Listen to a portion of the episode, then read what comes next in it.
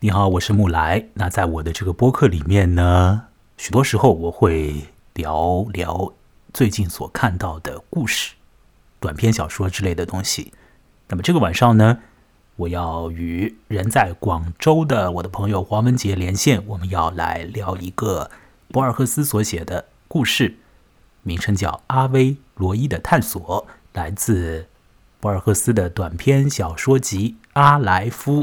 我这两天呢正在看《阿莱夫》里面的故事，在逐一的看。今天呢正好看到了这个阿威罗伊的探索，就匆匆的请黄文杰也看了一下。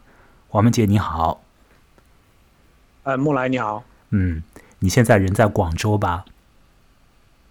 对呀、你感受到刚刚下了，班，请你看阿威罗伊的探索这个故事和你人在广州之间的奇异联系了吗？里面是有提到广州，但是 他们提到的那个广州是 是一个他们幻想中的广州吧？呃，没有错，就是这样的。这个故事呢是发生在西班牙，呃，当时西班牙是被阿拉伯世界哦控制着的一个地方啊。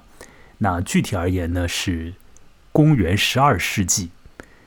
那故事里面有几位古兰经的学者和一个旅行家，还有一位博学多才之人。那这位博学多才之人呢，就是阿威罗伊。他们呢在聊天的过程之中聊到了广州，广州这个城市，在他们的口中啊，有着一些的样子。不过，就像刚刚黄文杰所说的，明显可以看得出来，呃，这是作者想象出来的一个广州的场景啊，或者是那样的，因为他提到了说广州离开长城有多远啊、这个距离完全是错乱的，是吧？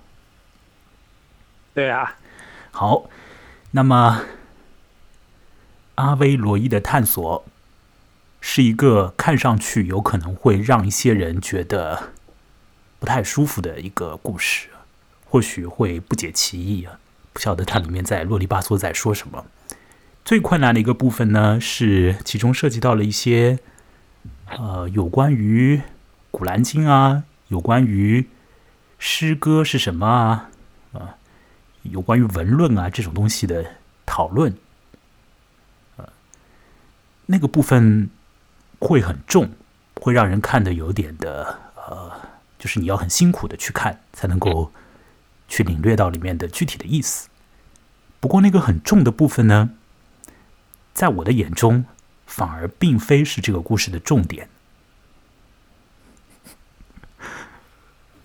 我觉得这个故事的重点不在于那里。那我现在先来把这个故事到底呃大概写了一些什么，它的一个情节的框架来说一说。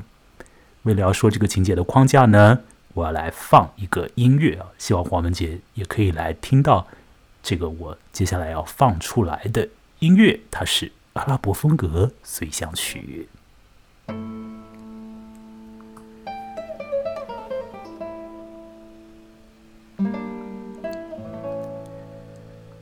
这个故事呢，嗯，始于一座在西班牙的阿拉伯风格的建筑。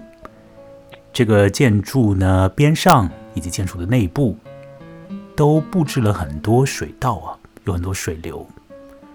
那阿拉伯人是从沙漠那边过来的，占据了西班牙那块地方。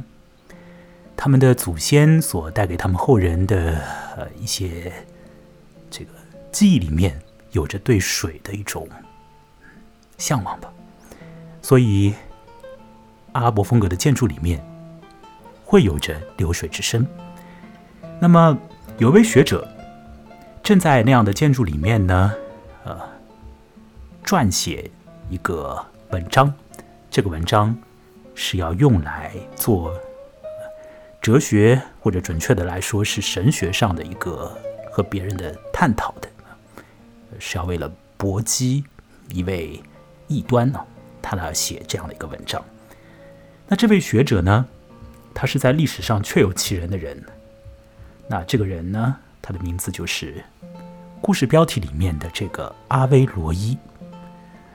这个阿贝罗伊是一个不得了的，历史上的真实存在的人物啊。如果你打开维基百科，检索这个阿贝罗伊的资料，就会发现呢，啊，非常丰富的资料会呈现在你的眼前。他是很重要、很厉害的一个人，呃，博学多才。有一个很大很大的贡献呢，就是，呃，他翻译了呃一些古希腊世界里面流出来的文本。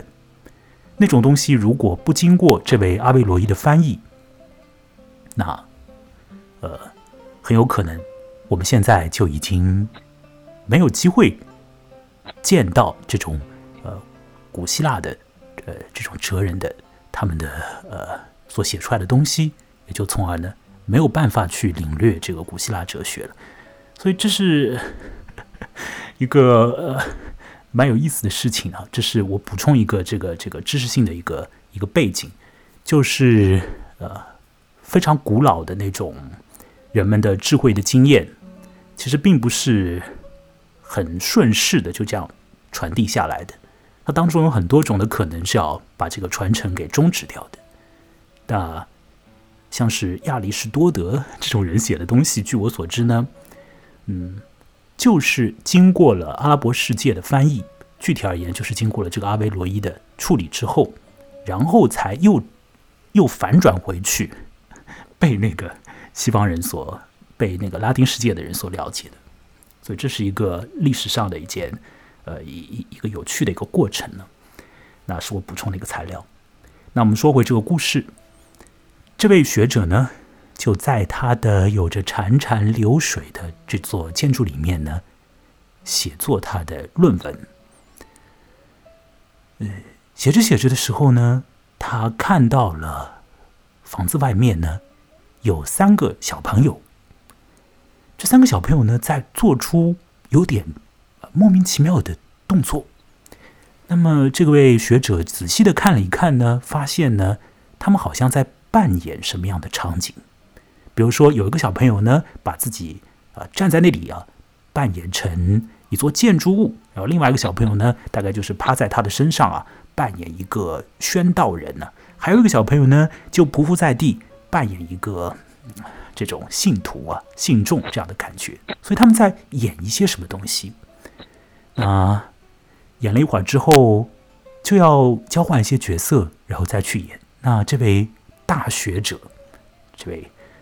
博学多智之人呢，就看见了这些小朋友们在那里做戏。他看了一会儿，也没有想很多事情，就又回到了他的书房里，继续写他的论文。好，我现在要和黄文杰说，你有没有注意到那个阿维罗伊去观察那几个小朋友的场景？我觉得那个场景是非常重要的。啊，我知道。嗯，这里他。他有引出来那个嘛，就是那种戏仿嘛，跟后面那个广州那段也很相似，以及后面他们那些辩论都非常有那个关联。哎，他引出来的不是戏仿呀，他引出来的就是戏剧，就是表演。嗯，对对对，他讲的是这件事情。有的人在表演一些东西，那等一下在讲到广州的时候，还会出现一个呃相似的一种状态啊。等一下说下去，就是表演这件事情，在阿维罗伊的探索这个故事里面呢，是非常重要的一个主题啊。就是阿维罗伊这个人啊，他其实不太知道表演是怎么一回事情啊。我们继续来，让我继续来说这个故事啊，他接下来会出什么样的状况？那么这位学者就继续去写作他的论文了。那在他做这个论文工作的同时期。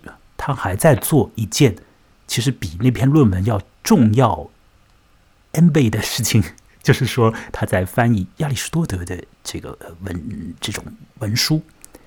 那么，这位亚里士多德这个哲人呢，就在他的书里面呢提到了两种东西。这两种东西呢，我们的这个阿维罗伊啊。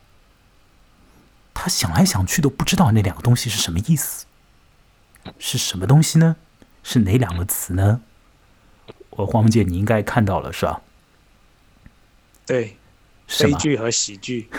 对，就是悲剧和喜剧了。悲剧和喜剧这两个词被亚里士多德使用，那么阿维罗伊要去翻译它，但他实在不知道什么是悲剧，什么是喜剧啊！这个是非常非常重要啊！这是这个小说的这个故事的关键所在。这个有着很多的才智的人，他不知道在呃古希腊那里有着这种表演的文化，他不太。他不知道这点，不是说他不太知道，而是说他一点点都不知道。所以在他的整个的思维概念里面，完全没有表演这件事情，没有这种戏剧这个概念的，没有这个概念，所以他根本不知道到底什么叫喜剧啊，什么叫悲剧啊。他只是看到这些文字符号，然后通过他的思想去大概知道啊，可能是悲的剧，可能是喜的剧，但是他到底什么意思，他不知道啊。好。那这时候，这个故事的才是刚刚开始。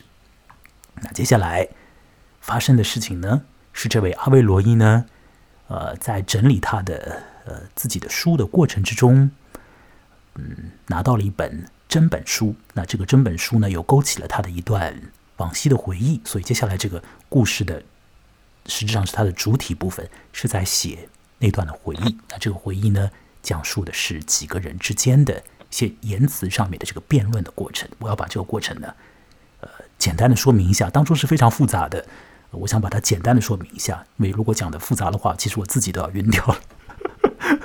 是很复杂的一个过程，说黄姐。那我我我挑里面的，我认为是对这个故事的嗯总体意意思是很关键的信息，把它说一说，包括说广州那个部分啊。那发生了什么呢？还是再来听一点点这个阿拉伯风格随想曲。让我来略略的整理一下思绪。好，阿维罗一想到啊，呃，一段时间以前，呃，他到了一个研究《古兰经》的学者的家中去做客。当时呢，在那位经文学者的家中来了一个。旅行家，那位旅行家声称自己曾经造访中国。中国对于阿维罗伊他们来讲啊，是非常遥远、神秘和陌生的一个概念。呃，一个地理上的概念，甚至于好像也像是一个想象的概念一样，因为它实在太过于远了，遥不可及。所以有人就会说。啊，旅行家，你在胡说八道，你大概根本就没有去过中国，只是在瞎扯吧？那旅行家说他确实去过的。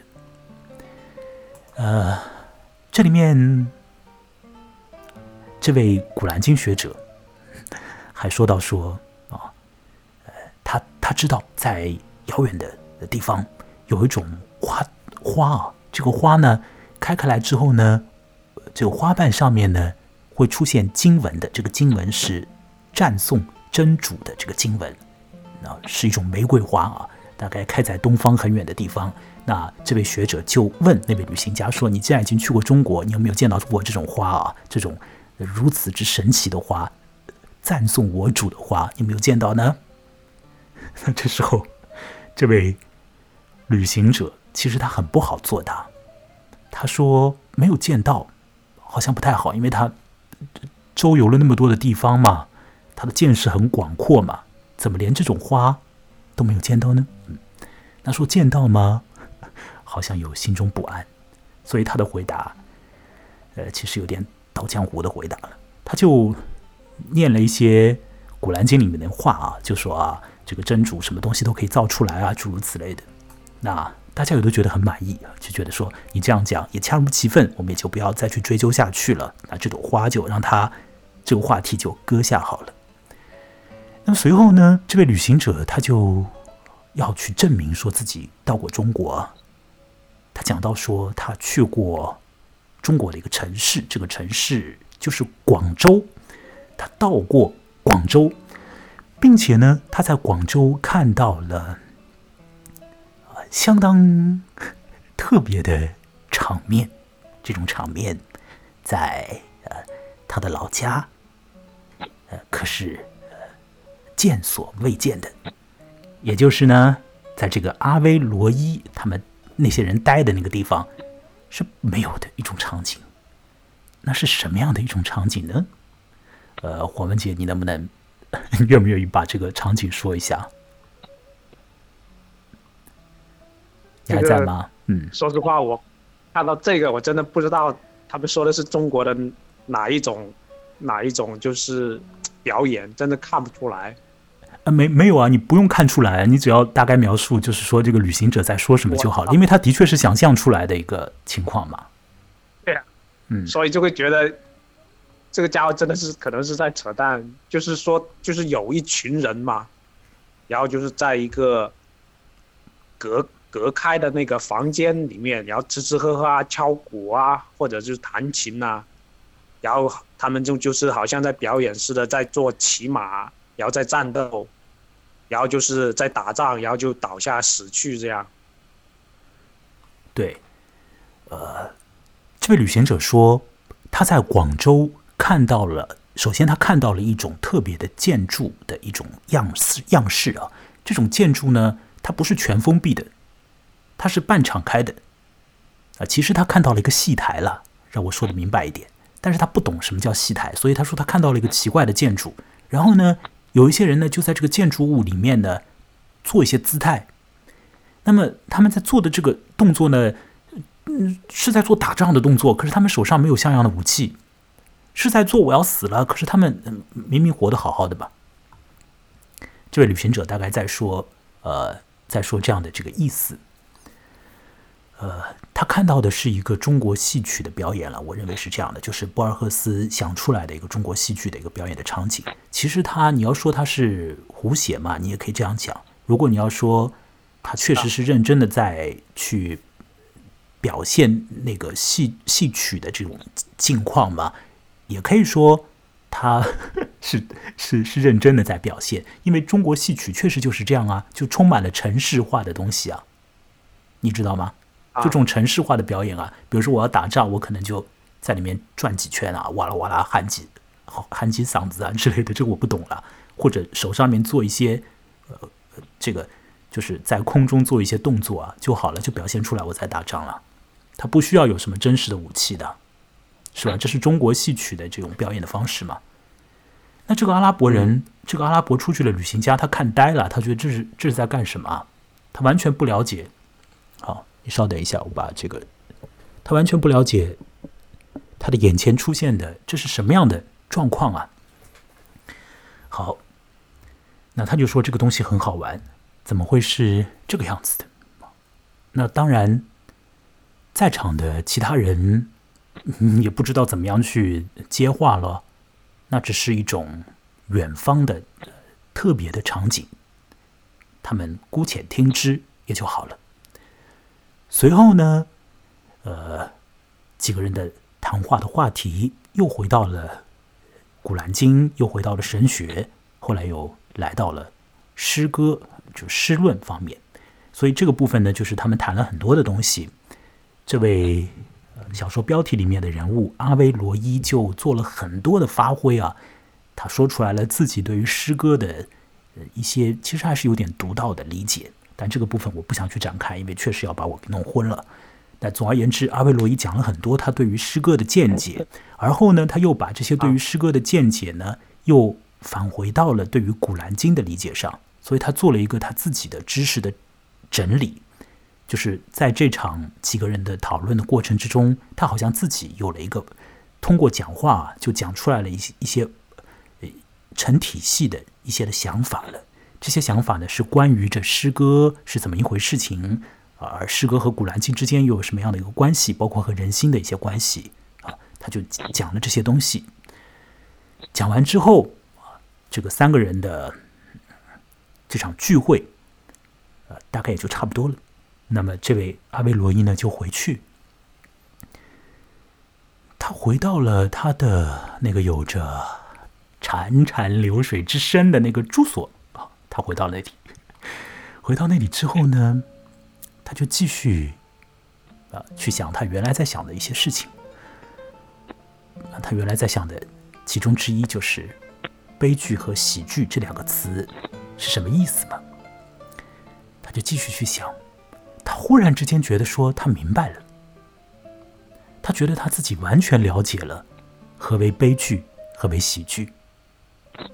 他觉得喜剧就是对于神的赞颂啊，悲剧就是一种对于世间的讽刺啊。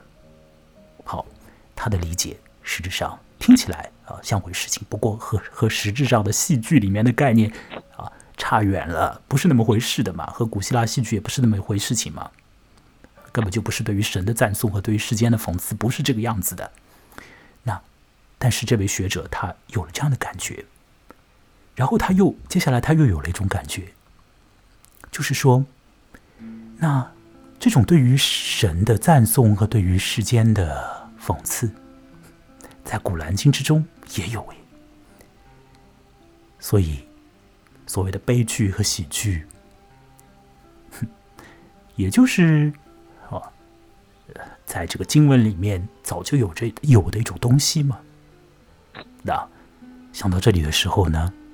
这位大学者心中就安定了，他就非常心安，非常心安，因为他觉得他自己解开了一个翻译上面的大难题，也是处理了一个他认识上面的一个大的困难。他觉得他想通了，但是我必须得说，他完全在乱想，因为直到那个时候，他还是不知道所谓的悲剧和喜剧。指的是一种表演呢，这种东西它不是指的是像是经书上面的诗文那样的这种诗歌式的语言，不是那种有韵脚的语言呢。它是指一种一些人在另外一些人眼前，活生生的一些人在另外一些活生生的人眼前，在一个时空，在一个时间里面，在演一些东西。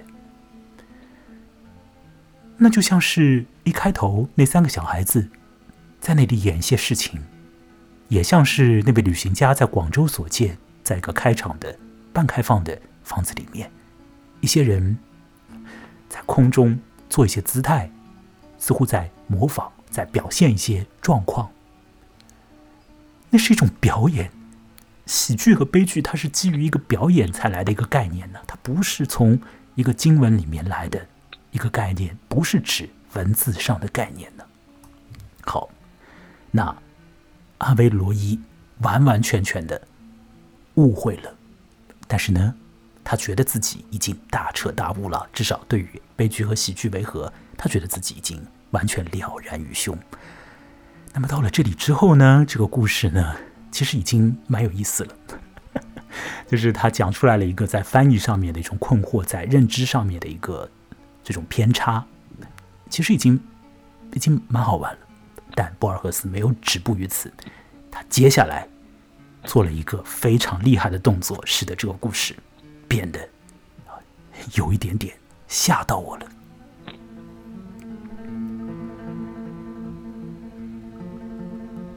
好，那是这个故事的最后的一一个一个大的一个段落。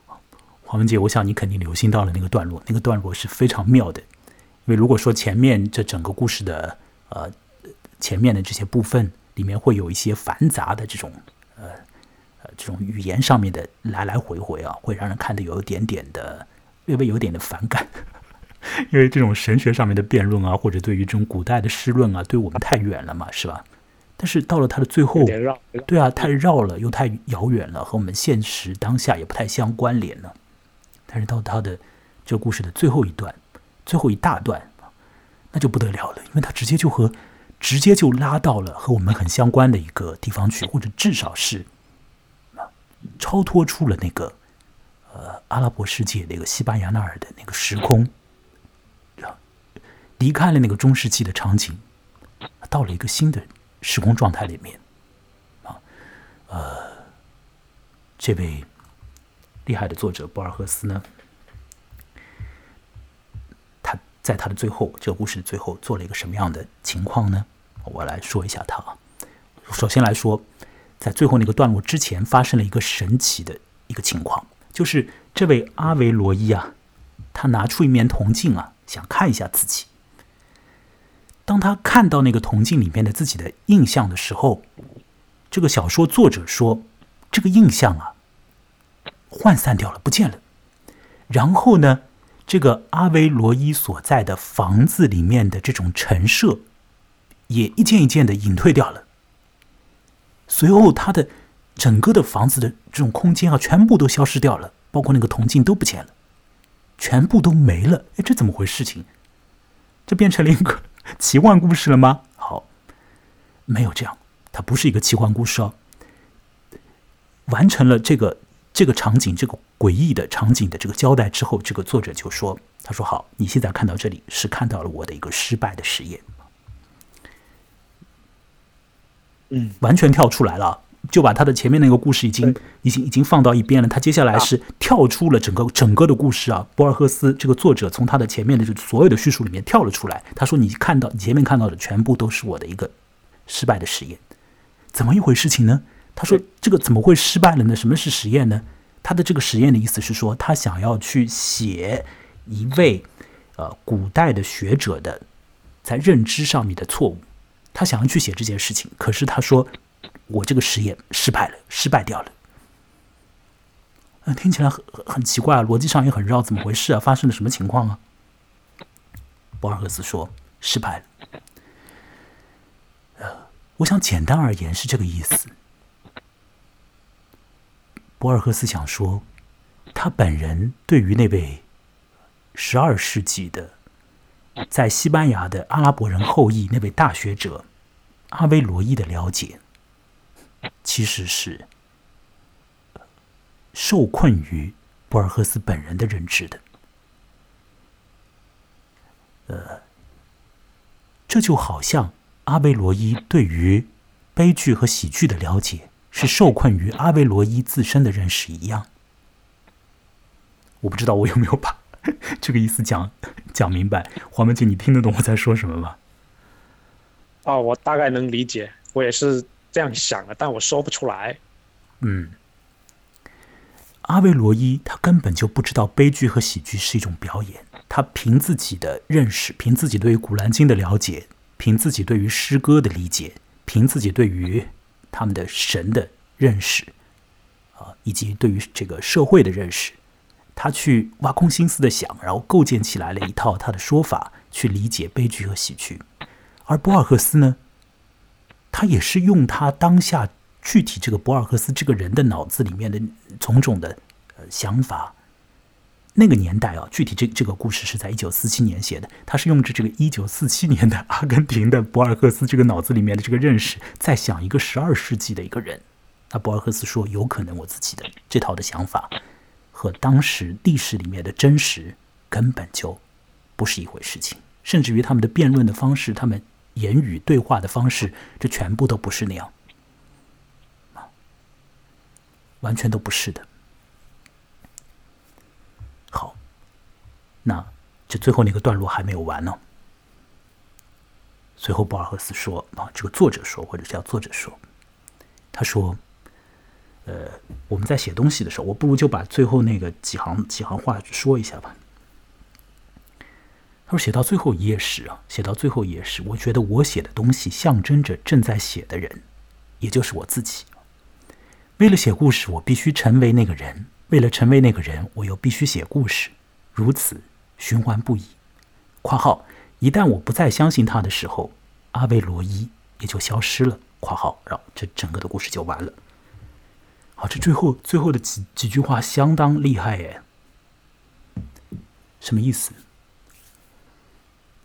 博尔赫斯意思意思是说，是的，我是不知道那个，我是没有办法用我的思想体系去去真正的去还原那个真实的阿维罗伊的那个状况。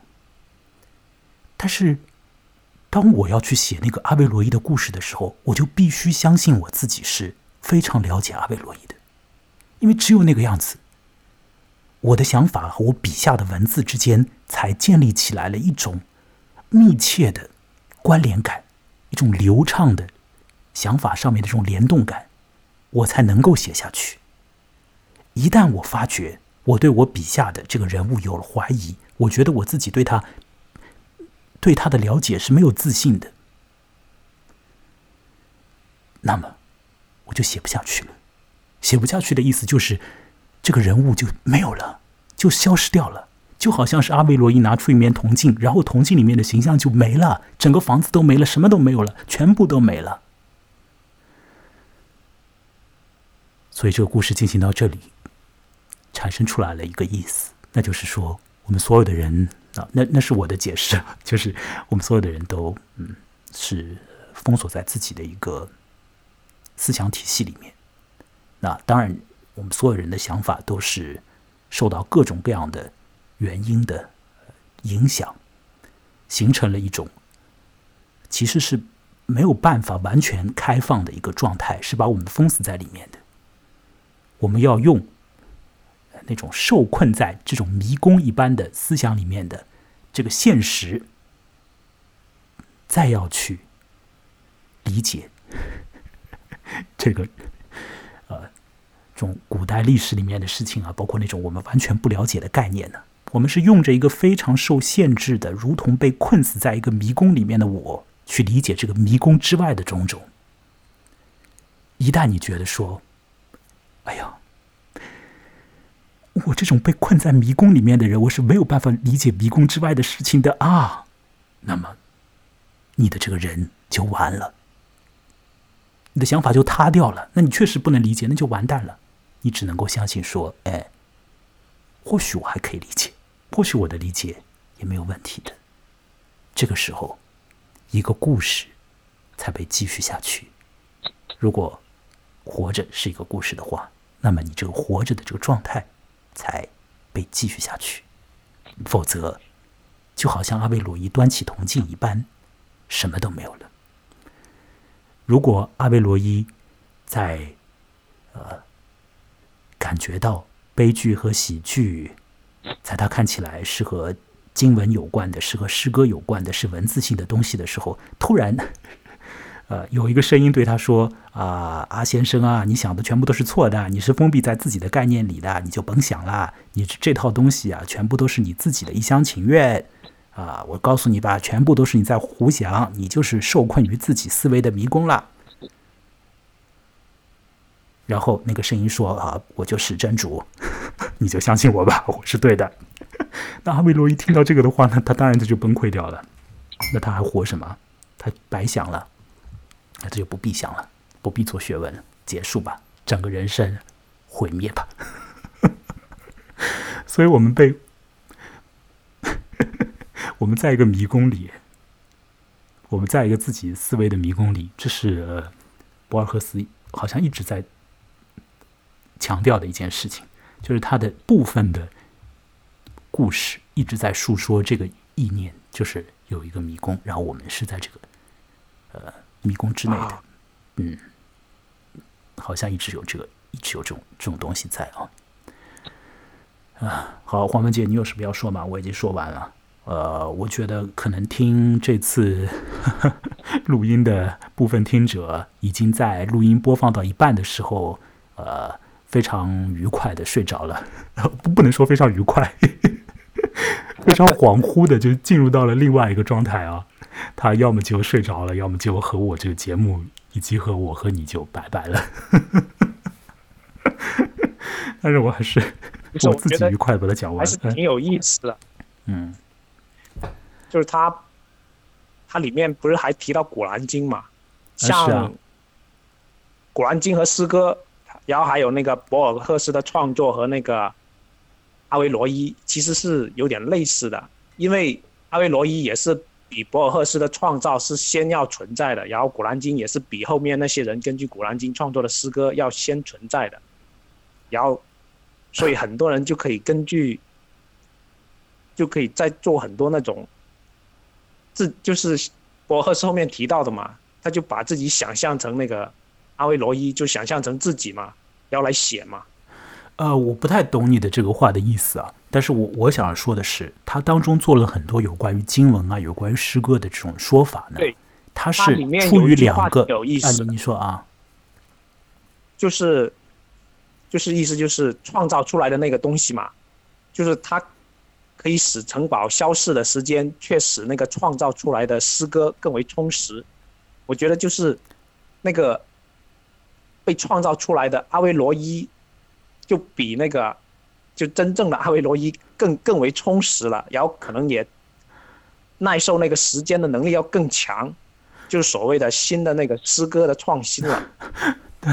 对，呃，有可能有这个意思吧。不过我觉得那个意思并不是，呃，并不是就是这个整体这个故事。刚刚说的那个，他他我我觉得你说的那个意思，它它是一个局部的一个意思，但它不是这个整个的这个故事的它的一个总体上看下来所建立起来的一个意图。我觉得，我觉得那个你那个只是一个局部。但我还是要来说一下，就是说它里面为什么要说很多这种有关于呃呃这种呃。神学啊、经文啊，还有这种诗学方面的这个论述呢，这种东西第一层意思就是博尔赫斯在努力的去构建，用他自己的思维体系去构建那个呃那位古代学者，所以他为了要表现自己的努力，所以他就要去布置这个呃论说的场景，并且要让他洋洋洒洒呃。甚至于讲的不好听一点，就是喋喋不休的说很多话，这样才能表现出来我博尔赫斯在努力的建构这个人呢。我在我在用我的知识去还原他啊，否则，嗯，这个我我这种功夫你都没有看到，我最后又怎么能发出那个一种感叹呢？对吧？就感叹就没有立足点了。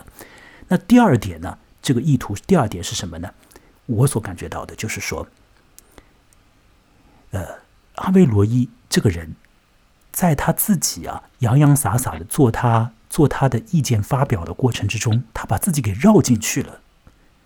在他把自己给绕在他的这个意识的迷宫里面的时候，他同时也顺带着把那个悲剧喜剧的观念啊，也把他给绕进去了。他 也把他给绕进来了，然后他觉得他自己啊，通过他的讲述啊。就实现出来了一些连贯的这种思维，就是把把一个把一个知识框架给搭起来了。就是就是他一边讲一边觉得他搭了一个知识框架，就是这个知识框架是什么呢？你不要去看他的具体细节，一句句话是怎么回事。这个他的意思就是说，他在那个诗歌是诗歌给人的给人的感觉，诗歌和文字的关系，以及古兰经和诗歌的关系之间，他建立了一个联系。就是他的那段话是在建立这个联系，他他和那个学者讲话和那个旅行者讲话的过程之中，他自己巴拉巴拉的讲，这个时候他自己就把这个联系给建起来了，他觉得很满足，他觉得我想到了这个不得了，很好，很舒服。然后在这个做这件事情的过程之中，他就顺带便的把那个悲剧和喜剧是什么也拉进到了他讲述那个知识体系里来了。那当然，那个悲剧和喜剧本身在那个体系之外啊，但他自己就把它给弄进来了。然后他觉得，哦，悲剧和喜剧也是这样子嘛，也是诗歌嘛。那么诗诗歌又和古兰经有这个关系，所以悲剧和喜剧也和古兰经有这个关系嘛，就把它给兜进来了。所以最后一层就是博尔赫斯嘛。对对对，我我觉得就是我们在做更多的讨论是，呃，在纠结于这个做做更多的讨论是要把我们都绕糊涂了。然后听的人已经我觉得就是一圈一圈，要最后一圈就是博尔赫斯又回来。嗯。是啊，呃，它里面做了一个迷宫啊。这个人物阿维罗伊，在他自己所对于他的呃朋友和旅行家讲述的过程之中，他给自己的脑子造了一个迷宫啊。然后在他造迷宫的过程之中，他就顺带变得把迷宫完全在迷宫之外的两个东西也也放到了迷宫里了。他觉得很满足啊。那 那最后博尔赫斯说。他说：“他写这个故事也好像是在给自己造了一个迷宫，然后或许阿贝罗伊这个真实人物是在这个迷宫之外的，但是他把自己，他把那个阿贝罗伊放置到了他自己所造造的那个语言的迷宫里了。大概这这个故事就是这个样子。然后呢，他就是说，呃，我一旦意识到我在给自己造一个迷宫，把一个迷宫之外的东西放到迷宫里，我这个迷宫本身造不下去了，我完了，我没有这个意思再造了，我只能够相信，我只能够笃信。”有着非常高度的这个信任，就觉得说我是对的。啊，你本来就是应该在迷宫里的，我给你弄了一个迷宫里面的线索，很对啊，这个样子故事才能够写下去啊，我的文章才能够写下去，我的想法才能够继续下去，我这个人生才能继续下去啊。那所有的人对世上的万事万物也都是这个样子啊，每个人也在给自己心里造一个迷宫，把属于这个迷宫里面的一些东西和根本不属于这个迷宫里面的东西都放在这个迷宫里啊，然后你就自己在里边绕吧。有可能 也有很多人在类似的迷宫里面，和你这个迷宫有着相仿佛的结构啊，也在绕。那一旦穿帮了，大概都很辛苦。那好了，就说到这里吧。这个故事，嗯，好呀，嗯，好，拜拜，拜拜。我要说一下那个微信公众号的名字是木来啊，羡慕的木，来去的来，就是我本人的名字。然后欢迎来添加。我还有个网站是木来点 x y z。然后呢，我现在的想法呢，就是聊聊这种短篇小说。那大家可以在。呃，不同的渠道上面，比如说在微信公号上面呢，可以留言，告诉我呃，对于呃具体一集的这个想法。呃，比如说你 听起来觉得好玩吗？或者说有没有根本就 呃听了两三句就已经迷糊掉了？或许这些你都可以告诉我一下啊。然后呢，如果可以的话呢？也欢迎投币赞赏，因为这个对于我帮助还很大的。而且我的想法是说，你不能总是讲这种虚构的东西啊。所以我我其实我后面有一个想法是说，如果我能够，呃，这个这个博客能够做一段时间的话，是想把它变成一个嗯介于虚实之间的一种状态啊。那反正我这个阶段就继续来说说这个短篇小说为主的一些故事啊。好，那再次谢谢黄文杰，呃，在广州参加我的这次的节目。那我们下一次再说一个其他的吧，其他的故事吧。这个故事，我们下一次说一个简单清纯一点的故事吧。好呀，好呀。博尔赫斯的故事里面也有一些并不是那么复杂的，像是那个《阿莱夫》里面的第二篇《釜底鱿鱼》，你看了吗？啊，哎，现在结束没有？现在已经结束了，就是我们最后再瞎说几句。那个你看了吗？啊，那个还没有看呢。嗯，那个可以看一下。那个那个蛮轻松的，对，你可以看一看。好，那就这样吧。嗯，好呀，嗯，OK OK，嗯，我看一下。